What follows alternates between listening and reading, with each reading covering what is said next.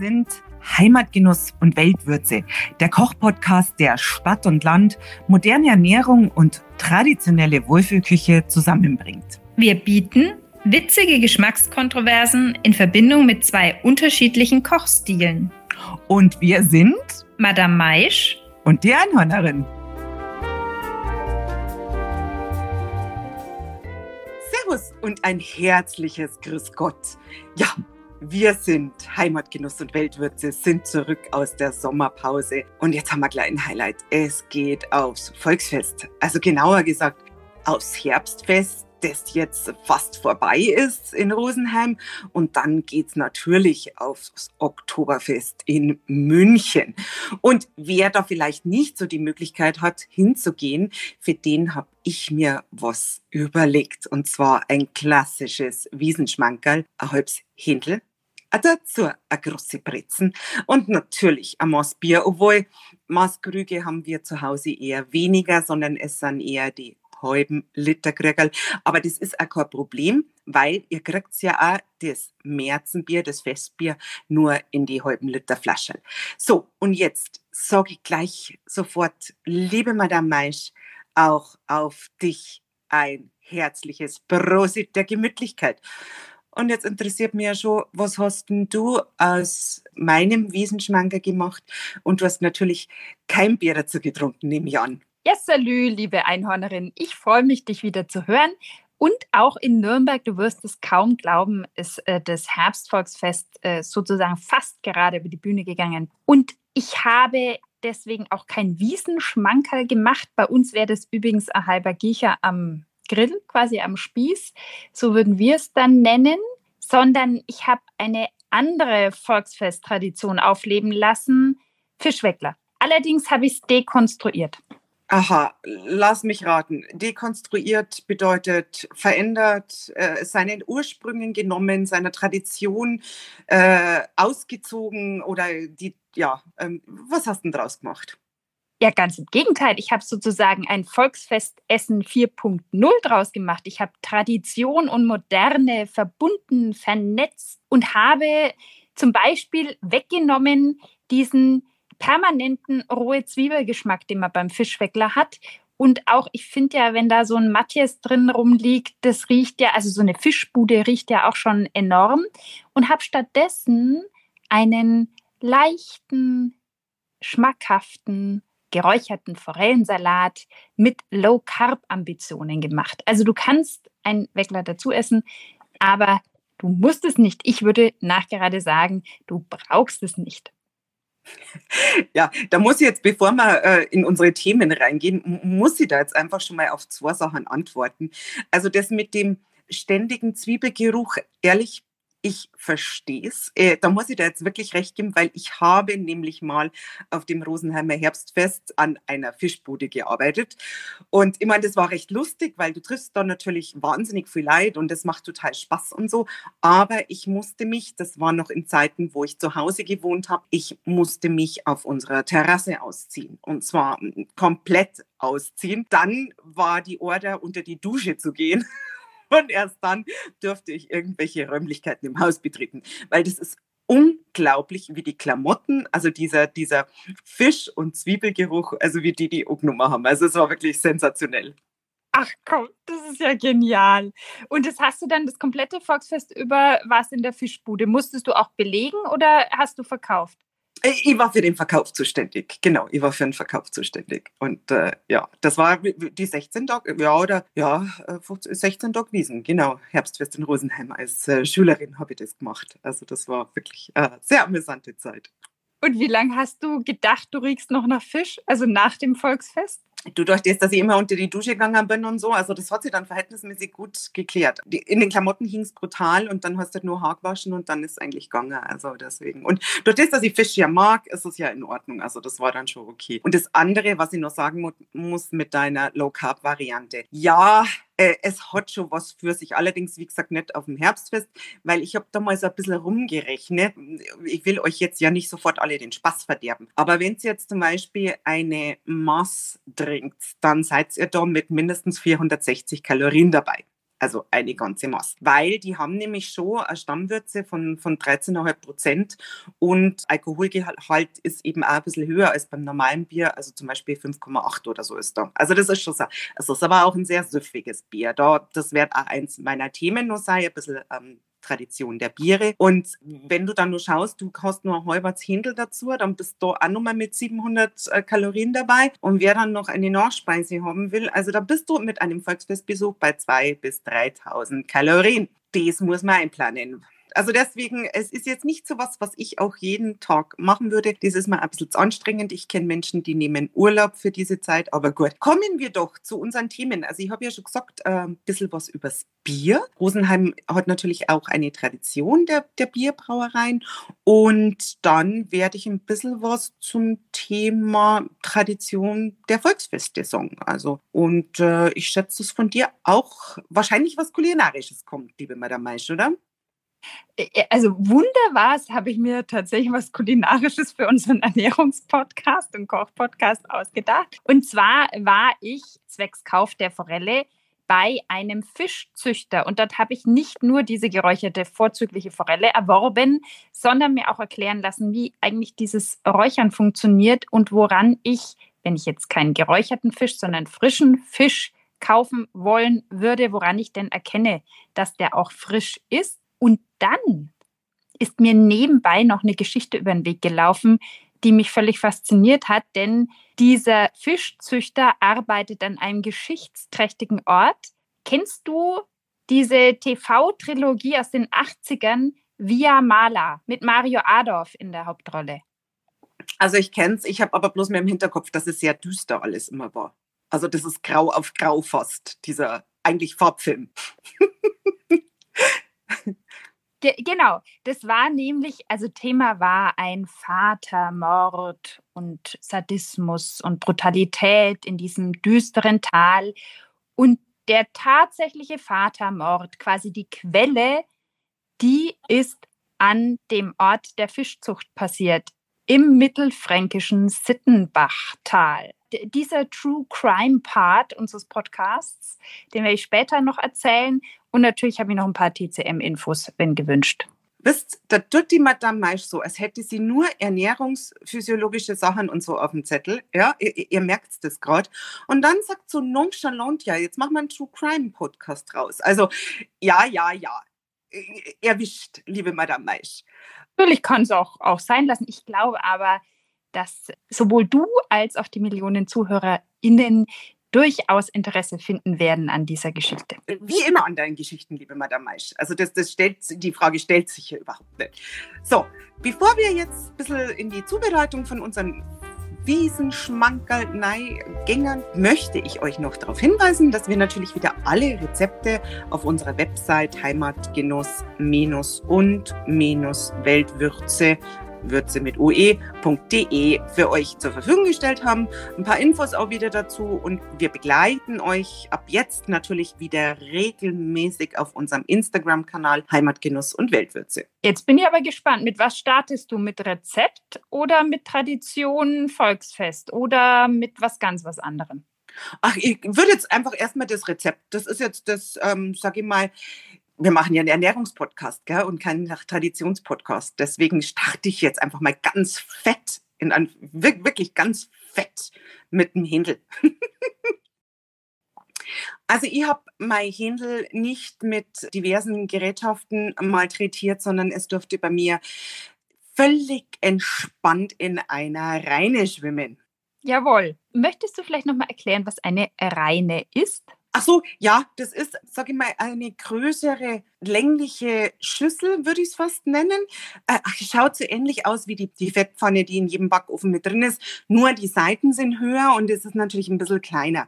Also das heißt, das stellt man dann auf den Rost und da lassen sie natürlich sowas wie Braten oder so. Wenn du es jetzt nicht in einen extra Bräter machst, weißt du es vorher auf dem Herd Obron, wo ist die Sachen, kannst du das einfach dann roh rein und dann hast du halt den Vorteil, dass sich der Sud wunderbar da unten anlagert. Und das ist natürlich, wenn du was hast, das du nicht vorher in einer Pfanne oder im Bräter anbraten willst für Rostaromen, sondern das eine reine Grillgeschichte ist, wie jetzt eben das halberte Hindel. Oder bei mir war es natürlich dann ein ganzes Hindel, das habe ich jetzt nicht vorher zerteilt. Dann ist so eine reine eine super Sache. Also das ist wirklich äh, ganz toll. Ich dachte schon, du hättest so einen Pfählungsstab, wo du das Hähnchen reinsteckst. Ja, man kann es ja auch wirklich auch quer irgendwie mit, mit auf was aufspießen, aber das war mir jetzt zu martialisch und bei mir durfte das Händel baden und hat immer wieder sich übergießen lassen dürfen. Und also das heißt, ich habe ein bisschen so eine, eine Deluxe-Variante gemacht, weil bei mir kam noch ganz viel Suppengrün dazu. Also sowas wie gelbe Rum, Knollensellerie, Lauch, das habe ich dann als erstes eben klar gewürfelt und ein ganzer Bund Petersilie. Die habe ich nämlich auch grob gehackt und dann geht es so ein bisschen ans Würzen von dem Backhändel. Also wichtig ist das Backhändel, das Händel natürlich nur vorher ein bisschen abwaschen und das, was innen drin ist, raustun, weil wenn du ganz Händel kaufst, dann hast du ja den, den, den Grong noch drin oder einen Schlund und dann hast du noch drin die Innereien. Innereien freut sich natürlich auch immer unser Hund ganz extrem. Die riecht es immer schon, wenn Hindel im Anmarsch ist. Und da, sie ist wirklich ganz brav. Sie sitzt sie ab, wartet, bis sie da ein bisschen was kriegt. Das kriegt sie dann auch außerhalb der Küche und, und sie bettelt überhaupt nicht. Also weil sie weiß, dass sie was kriegt. Und das ist eine super Geschichte. So, und dann das Händel mit Küchentüchern ein bisschen oder Küchentuch ein bisschen abtupfen und dann geht es ans Würzen. Und was habe ich da alles genommen? Das von der lieben Madame Maisch, so ähm, geliebte und immer wieder empfohlene geräucherte Paprikapulver. Jawohl, ich applaudiere. Ja, du, das ist mittlerweile hat das echt einen Eingang in meine Küche gefunden. Liebe Zuhörerinnen und Zuhörer, ich kann euch das nur empfehlen. Ich darf es nicht immer nehmen, weil sonst bist du diesen Geschmack so gewohnt. Also hin und wieder mal nur äh, Paprikapulver edelsüß, aber dieses Geräucherte gibt wirklich verschiedensten Gerichten, also so ganz eine besondere Note. Toll. Und dann natürlich, wenn du nur die Röstaromen vom Händel hast und dieses geräucherte Paprikapulver, sensationell.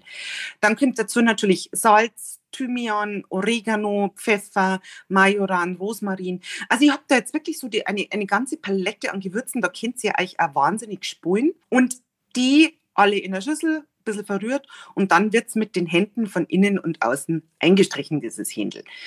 Und die Bädersul, wie man sagen, Bädersul, die kommt dann auch innen rein.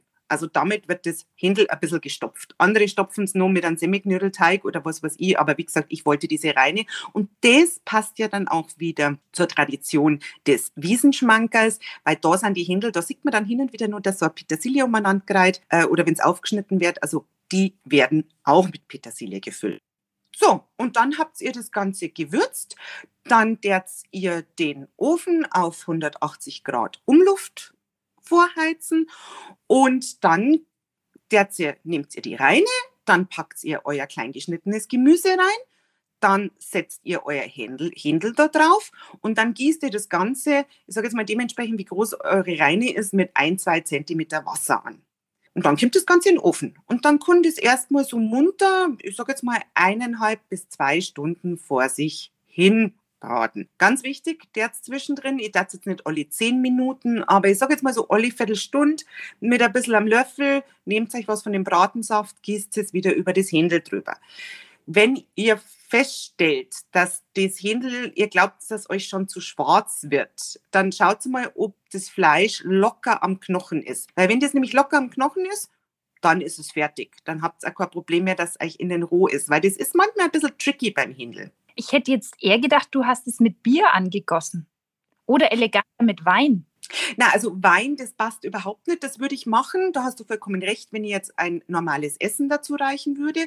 Mit Bier äh, verwässert mir ein bisschen den Geschmack dieses reinen Händels. Und das ist ja auch was, ich weiß, dass auf dem, auf dem Herbstfest oder so girsten da auch immer mal nur Bier drüber. Aber wir haben das Märzenbier lieber in flüssiger Form in unsere Kehlen fließen lassen. Gut gekühlt. Ähm, ja, aber nicht ganz so. Also ich brauche das nicht so ganz kalt. Also das, das passt. Ja, und dann ist das Händel fertig. Dann schön in der Mitte auseinanderschneiden. Dann gibt es normalerweise auf dem Herbstfest natürlich ein große Brezen dazu. Das ist auch Tradition. Also ich kann, könnte auch noch was zur Tradition der Breze sagen. Und natürlich das Bier. Und ich habe dann, weil das hat mich so, ich sag's euch, das hat mich so glockt, dieses Wurzelgemüse, das da in diesem Sud drin ist.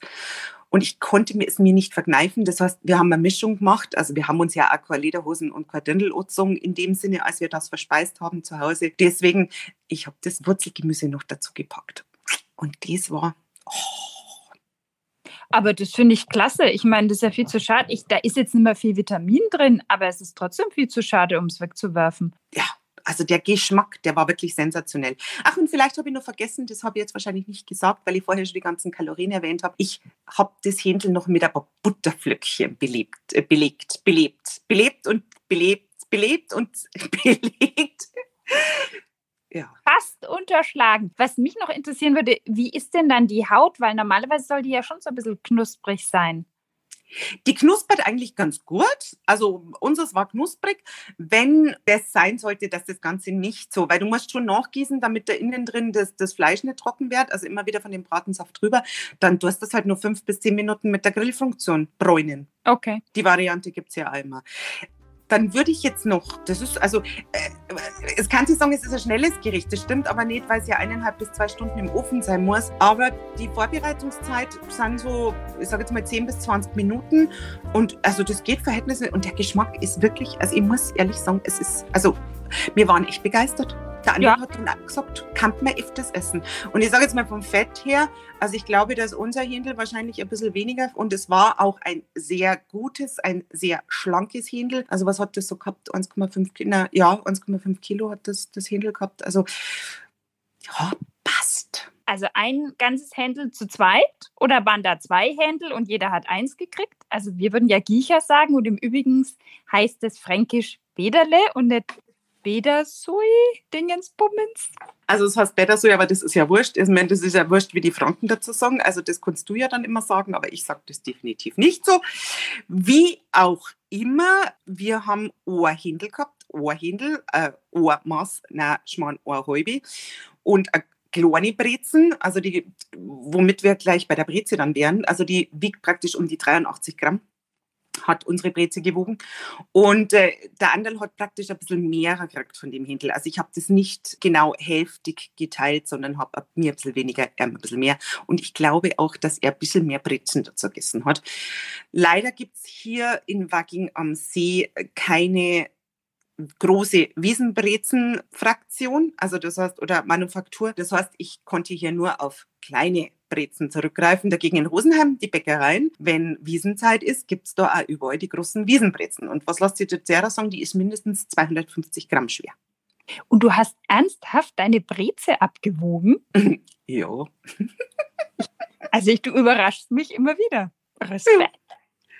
Ja, ich habe mir gedacht, ich wollte mal so ein bisschen schauen, was die Brezen ist nämlich ganz was ein mystisches Gebäck. Also die, es ranken sie wahnsinnig viele Geschichten, also warum die Brezen so ist, wie es ist, dass eben in der Bäckerei ein Katz irgendwo draufgesprungen ist und dann flogen diese vorbereiteten Brezen in die Lauge und ähm, hat anscheinend gemundet. Also da ranken sie wahnsinnig viele Geschichten drum. Und ähm, es soll aber im Endeffekt, also was wirklich so verbrieft ist, dass es eine Fastenspeise war, eine christliche Fastenspeise.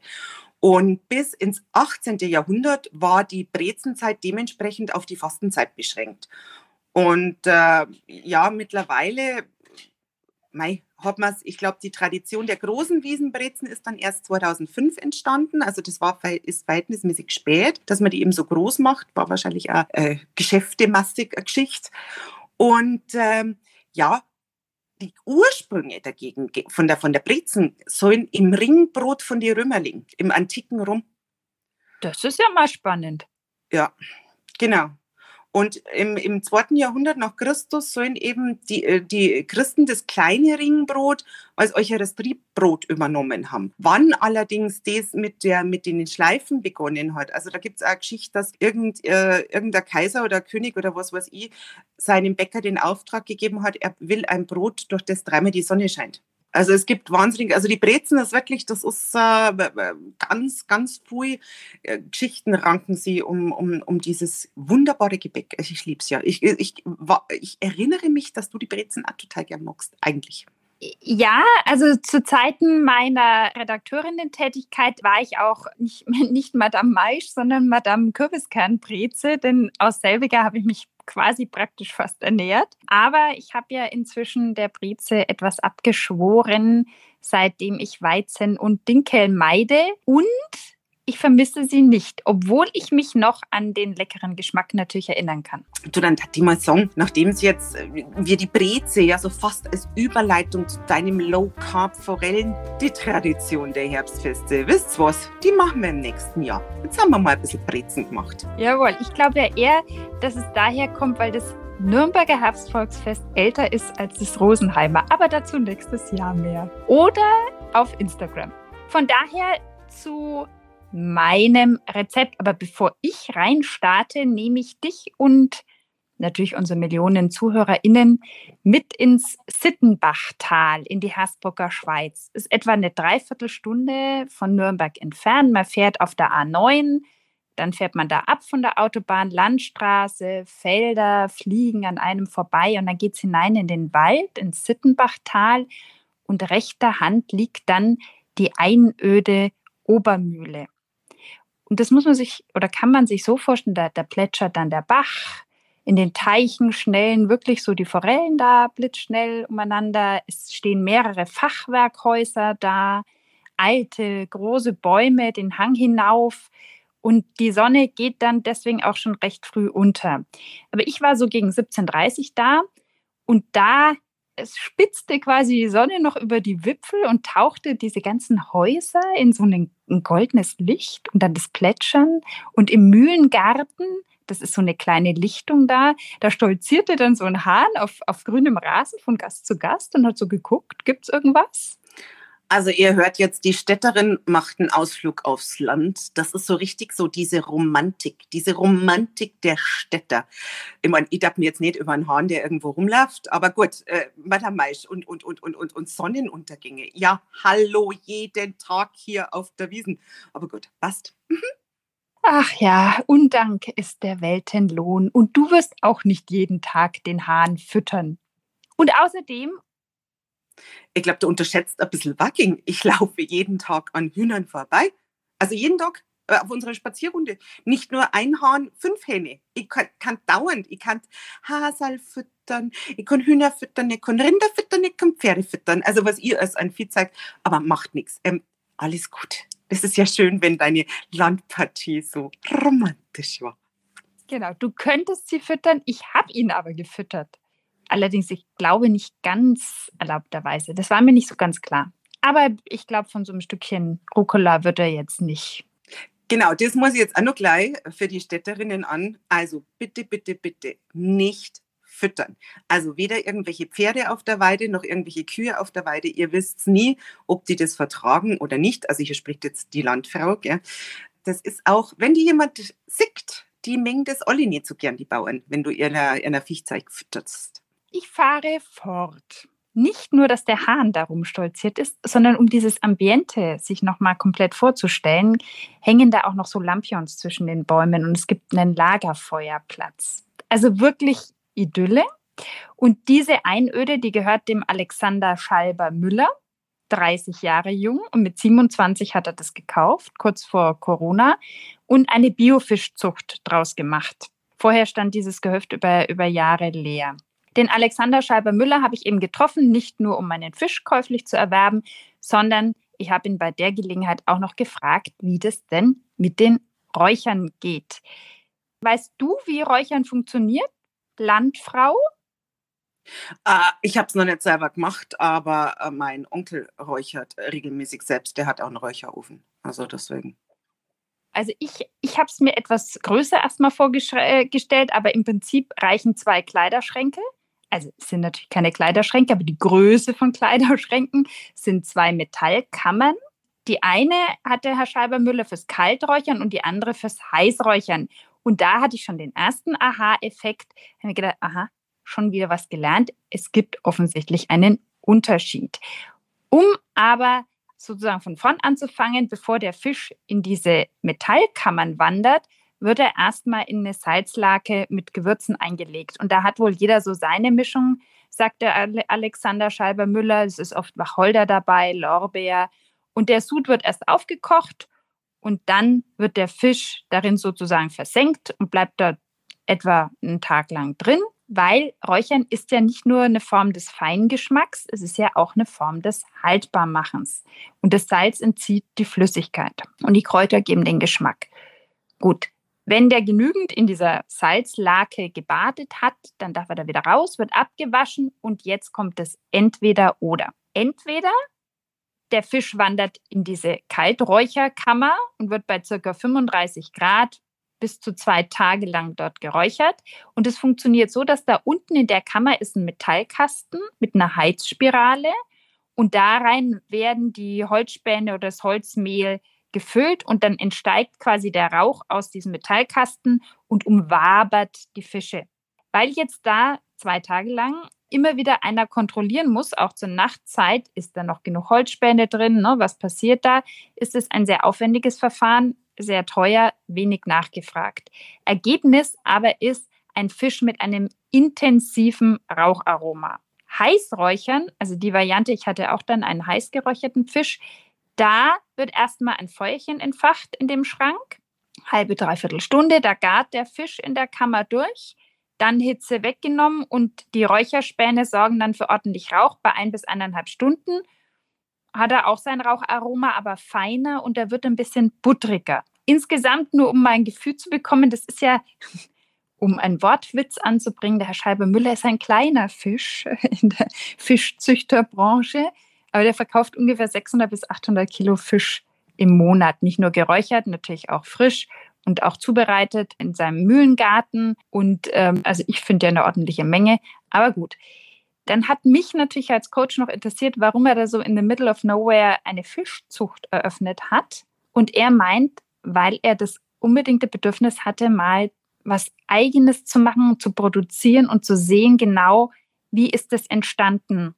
Das ist also ich finde ein Paradebeispiel für Selbstwirksamkeit. Ne? Ich sehe, wie etwas entsteht und merke, dass mein Handeln eine Wirkung hat. Übrigens ein wichtiger Faktor, um gut durch Veränderungen zu kommen. Und ganz unbeleckt ist der Herr Scheibermüller auch nicht. Er ist gelernter Koch, also durchaus der Kulinarik bewandert. So, zu meinem Forellensalat.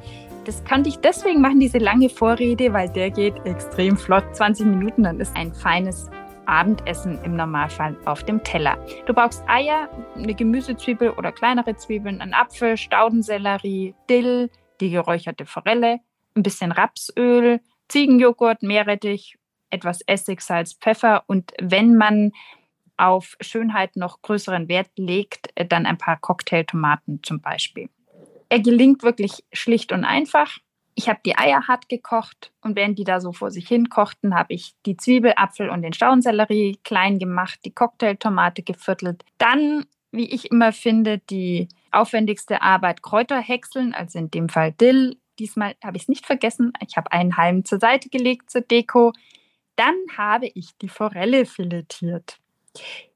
Ich bin im Forellenfiletieren eine Lernende, habe aber auch ein paar Tipps bekommen vom Herrn Scheiber-Müller und habe es folgendermaßen gemacht. Es hat recht gut funktioniert. Also erst die Haut abziehen. Dann hast du, also du hast ja dann zwei Filets pro Seite. Ne? Du hast dieses, diese, das Rückgrat der Gräte und du schiebst es dann jeweils auf eine Seite weg, sodass du es von den Gräten wegschiebst. Und was du dann als Filetstreifen hast, da kannst du noch mal mit der Messerspitze drüber gehen.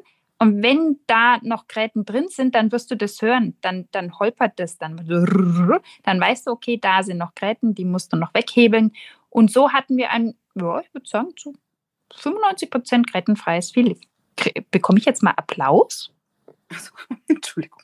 Äh, ich habe jetzt nur gerade überlegt, dass ich das gar nicht machen muss, weil ich kaufe bei unserem ähm, Fischtandler da in Aschau immer die Forellenfilets schon filetiert. habe natürlich die Ursprungsforelle gewählt. Nachdem ich filetiert habe, habe ich in der Pfanne mit etwas Rapsöl die Zwiebeln angeschwitzt. Das ist zum Beispiel die Fischweckler Mundgeruchlösung kein Mundgeruch. Dann habe ich ein bisschen die Äpfel mitgedünstet, den Sellerie mitgedünstet. Alles nur, nur kurz. Äh, es geht ja jetzt hier nicht um ein Apfelmus mit Inhalt.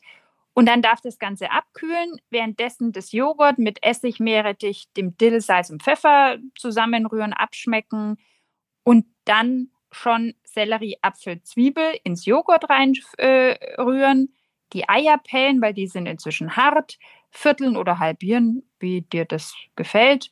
Und jetzt geht es eigentlich nur noch an die Drapierung. Also bei mir war es erst so ein bisschen Sellerie-Apfeljoghurt auf dem Teller, dann die Fischfilets, so, so Art Pyramiden ähnlich drauf drapieren, die Eier daneben, Cocktailtomaten oben drauf, den Dillhalm, den ich Gott sei Dank übrig gelassen habe, noch irgendwie hineingesteckt und schon war es fertig. Und wer jetzt sagt, Low Carb, was ist das? Lege ich keinen Wert drauf, kann eben entweder ein Bäckler dazu essen oder sich gekochte Kartoffeln machen, sehr klassisch. Wunderbar. Ja, also der Andal darf mir jetzt fragen, was gibt es dazu? Ja, ich würde dazu auf jeden Fall Kartoffeln vorschlagen oder, was glaube ich auch sehr gut schmecken würde, ist ein, ein tolles Baguette. Du kannst es auch in ein Brötchen stecken. Also du darfst ja nicht so viel Soße nehmen, weil sonst sifft es dir raus. Ne? Aber an, an sich äh, würde das auch funktionieren. Und jetzt drei Tipps vom Experten. Woran erkenne ich frischen Fisch? Erstens, er darf nicht nach Fisch riechen. Er muss zweitens schöne glasige Augen haben und drittens die Kiemen, falls man eben den ganzen Fisch kauft, aber nur so kann man sie ja im Prinzip auch erkennen, sollten noch so schön rötlich schimmern, sage ich jetzt mal. Ich könnte jetzt überleiten zum True Crime Part unseres Podcasts. Äh, ja, also mir wird jetzt, also ich muss jetzt nichts mehr, vielleicht nochmal zum Bier, was zum, zum Wiesenbier, damit man den, den Mord besser verträgt oder ähm, vergisst. Na, Schmarrn. Es, es gibt äh, jetzt nicht mehr viel. Ich habe zu den Biere gesagt, was Kalorien hat, was Stammwürze ist, was Alkoholgehalt ist und äh, die Tradition der ähm, Märzenbiere ist eben mit den Volksfesten verbunden. Ja, dann leite ich noch über zum kriminellen Part, weil diese Geschichte dieser Obermühle im Sittenbachtal ist wirklich eine düstere. Im August 1817 kam es zu der Bluttat, nämlich eines Vatermords. Und der Mörder und seine Helfer äh, wurden zu, also die Familie wurde zu hohen Gefängnisstrafen verurteilt. Und das wissen wir nur deshalb, weil der Fall in einem Buch landete, das heißt aktenmäßige Darstellung merkwürdiger Verbrechen, geschrieben oder zusammengetragen von Paul Johann Anselm von Feuerbach, den man nicht kennen muss, nur wenn man Jurist ist, denn er hat die moderne deutsche Strafrechtslehre begründet. Dann war das mal in diesem Buch so schaurig, so gut. Und dann ist jemand drauf gestoßen, der schreiben konnte, nämlich John Knittel. Anfang des 20. Jahrhunderts. Und Knittel ist so eine schillernde Figur, Sohn eines deutschen Missionars und einer Schweizerin, viel in der Welt herumgereist. Und irgendwann hat er entdeckt, er hat ein Schreibtalent und hat es zum Beruf gemacht und hat zum Beispiel diesen Roman geschrieben via Maler. Denn er hätte natürlich auch schreiben können, Romane über den Fall des Vatermords der Familie Kleinschroth im mittelfränkischen Sittenbachtal. Aber wer weiß, ob das wirklich zum Erfolg geworden wäre. Deswegen hat er den Schauplatz in die Schweiz verlegt, ins Kanton Graubünden, wo sich diese Via Maler Flucht befindet. Und das passt ja auch vom, vom Wort her, die schlechte Straße, vielleicht der schlechte Weg, den diese Familie gegangen ist, bildlich. Und daraus sind dann Theaterstücke, Kinofilme und eben diese Fernsehtrilogie, die ich in den 80er Jahren angeguckt habe, mit Mario Adorf entstanden um den gewalttätigen, sadistischen Sägemühlenbesitzer, der seine Familie so brutal drangsaliert, dass sie ihn irgendwann mit Hilfe eines Tagelöhners umbringt. Es plagt die Familie aber trotzdem Gewissensbisse. Es geht, es geht einigermaßen gut aus in dem Film, aber in Wahrheit wissen wir, ist es ja nicht gut ausgegangen. Die sind alle verurteilt worden.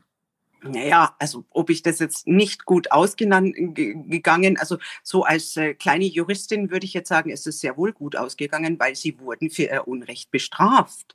Also, hm. Naja, die Frage, ne, Unrecht oder, oder Recht, das ist natürlich, äh, kann man sehr diskutieren. Ne? Also wenn der tatsächlich seine Familie fast halb totgeschlagen hat, zwei Kinder ermordet hat und äh, die Frau drangsaliert hat, äh, fremdgegangen ist, Geld unterschlagen hat. Tja, ne? da sind wir wieder bei dem Punkt, wie würde jetzt der Jurist sagen, das kommt darauf an. Also das heißt, also die, so die genauen Hintergründe der Tat kenne ich natürlich nicht. Also und um Gottes Willen, also ich würde auch nie ähm, mehr. Aber äh, ja, wie es ausgegangen ist für die Familie, ist es sicher schlecht ausgegangen. Für ihn ist es auch schlecht gegangen. Also denke ich mal generell ist es komplett schlecht ausgegangen. Gell? Nur im Film gab es ein Happy End.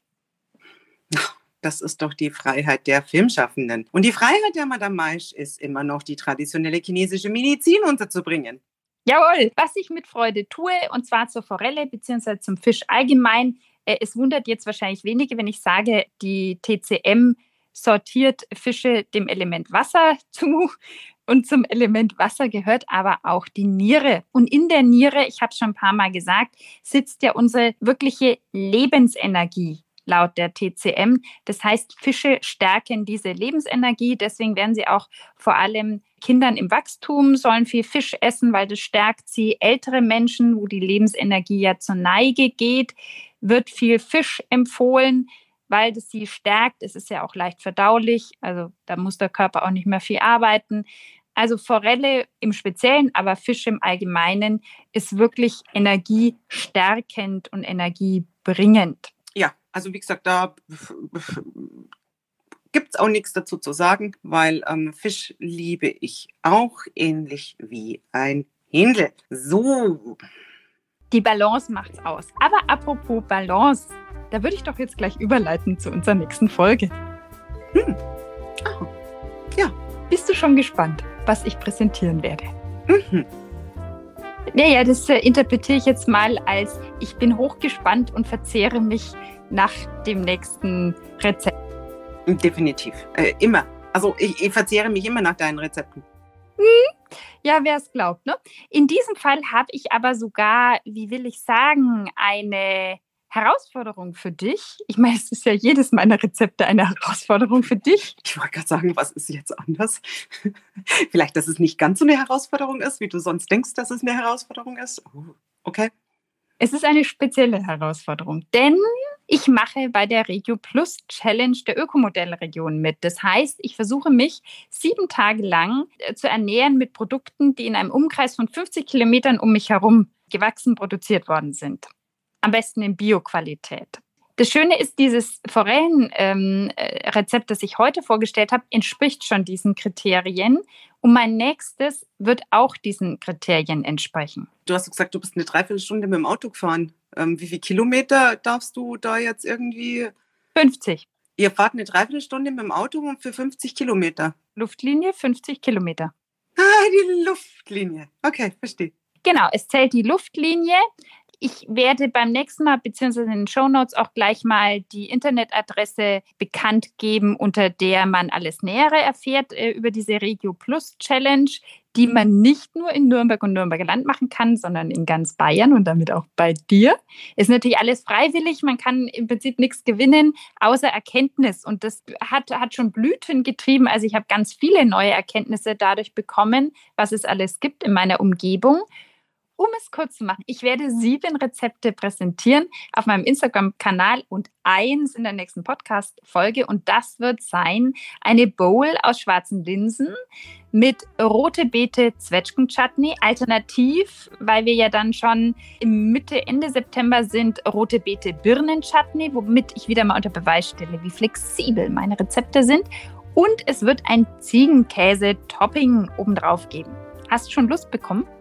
Äh, total, total. Aber ich glaube, die Regio Challenge, ehrlich, ich glaube, dass die für dich ein bisschen herausfordernder ist wie für mich. Also in diesem Sinne wünschen wir euch jetzt ganz viel Spaß vielleicht auf dem einen oder anderen Herbstfest, Volksfest, Oktoberfest und an ganz am Sonntag Gurten mit unsere Wiesenschmankerl. Bis zum nächsten Mal. Servus und macht's gut. Salut.